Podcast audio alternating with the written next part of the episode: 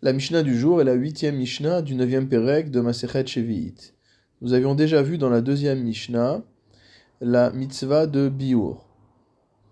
La Torah nous enseigne que lorsque les animaux sauvages ne trouvent plus d'une espèce dans les champs, dans la nature, alors on doit faire le Biur des éléments de cette même espèce qui se trouvent à la maison.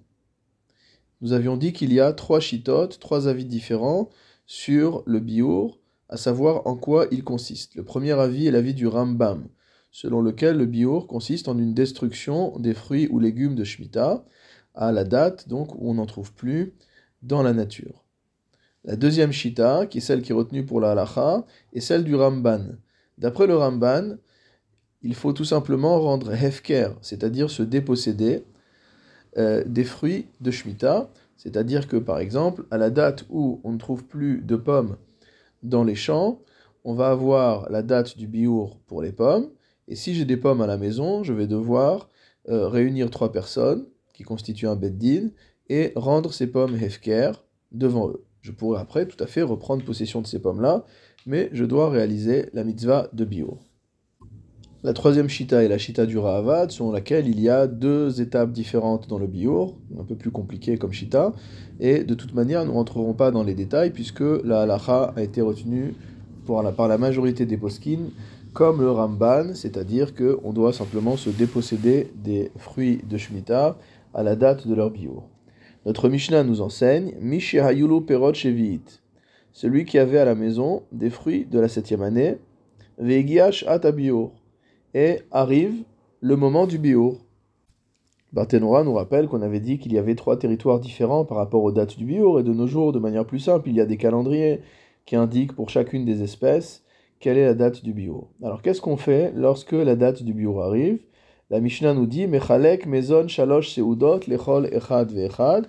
On distribue le nécessaire à faire trois repas à chaque personne. C'est-à-dire que de l'espèce en question, on donne à chaque membre de la maisonnée de quoi faire trois séoudot. Ce qui reste après cela doit être rendu hefker. achar Les pauvres ont le droit de manger des fruits après la date du biour, c'est-à-dire les fruits qui ont été rendus hefker. Aval lo mais les riches n'auront pas le droit de le faire, d'ivrer Rabbi Tel est l'avis de Rabbi Yehuda. C'est-à-dire que pour Rabbi Yehuda, si la personne euh, qui est la propriétaire des fruits de Shemitah est une personne qui n'est pas pauvre, et qu'elle fait le biour, c'est-à-dire selon la Shita du Ramban, qu'elle rend Hefker ces fruits-là, elle n'a pas le droit, après avoir rendu ces fruits Hefker, d'en reprendre possession. Seuls les pauvres peuvent venir et se saisir du Hefker. Rabbi Yehuda l'apprend du pasouk de Shemot, Kavgimel Yud Aleph, qui dit Ve'achlu evione amecha les pauvres de ton peuple en mangeront. C'est-à-dire spécifiquement les, pauvres et non pas le reste du peuple. Rabbi Yosef Omer, Rabbi Yosef a un autre avis. Selon lui, Echadanim vechadashirim ochlim achar Aussi bien les pauvres que les riches ont le droit de manger après le biour, c'est-à-dire que toute personne peut se rendre possesseur des fruits qui ont passé l'étape du biour, c'est-à-dire qui étaient dans un statut de hefker, d'être sans propriétaire, n'importe qui peut en prendre possession, donc y compris la personne qui les a rendus hefker. Karebe ve'achlu evione amecha vegam amecha. Rabbi Yossé comprend que lorsqu'on dit ve'achlu evione amecha, les pauvres de ton peuple mangeront, on aurait pu dire simplement les pauvres mangeront. Si on a dit les pauvres de ton peuple, c'est pour nous dire que non seulement les pauvres en mangeront, mais également ton peuple au sens plus large. Donc tout le monde peut reprendre possession de ces fruits de Hefker et la halacha va comme Rabbi Yosef.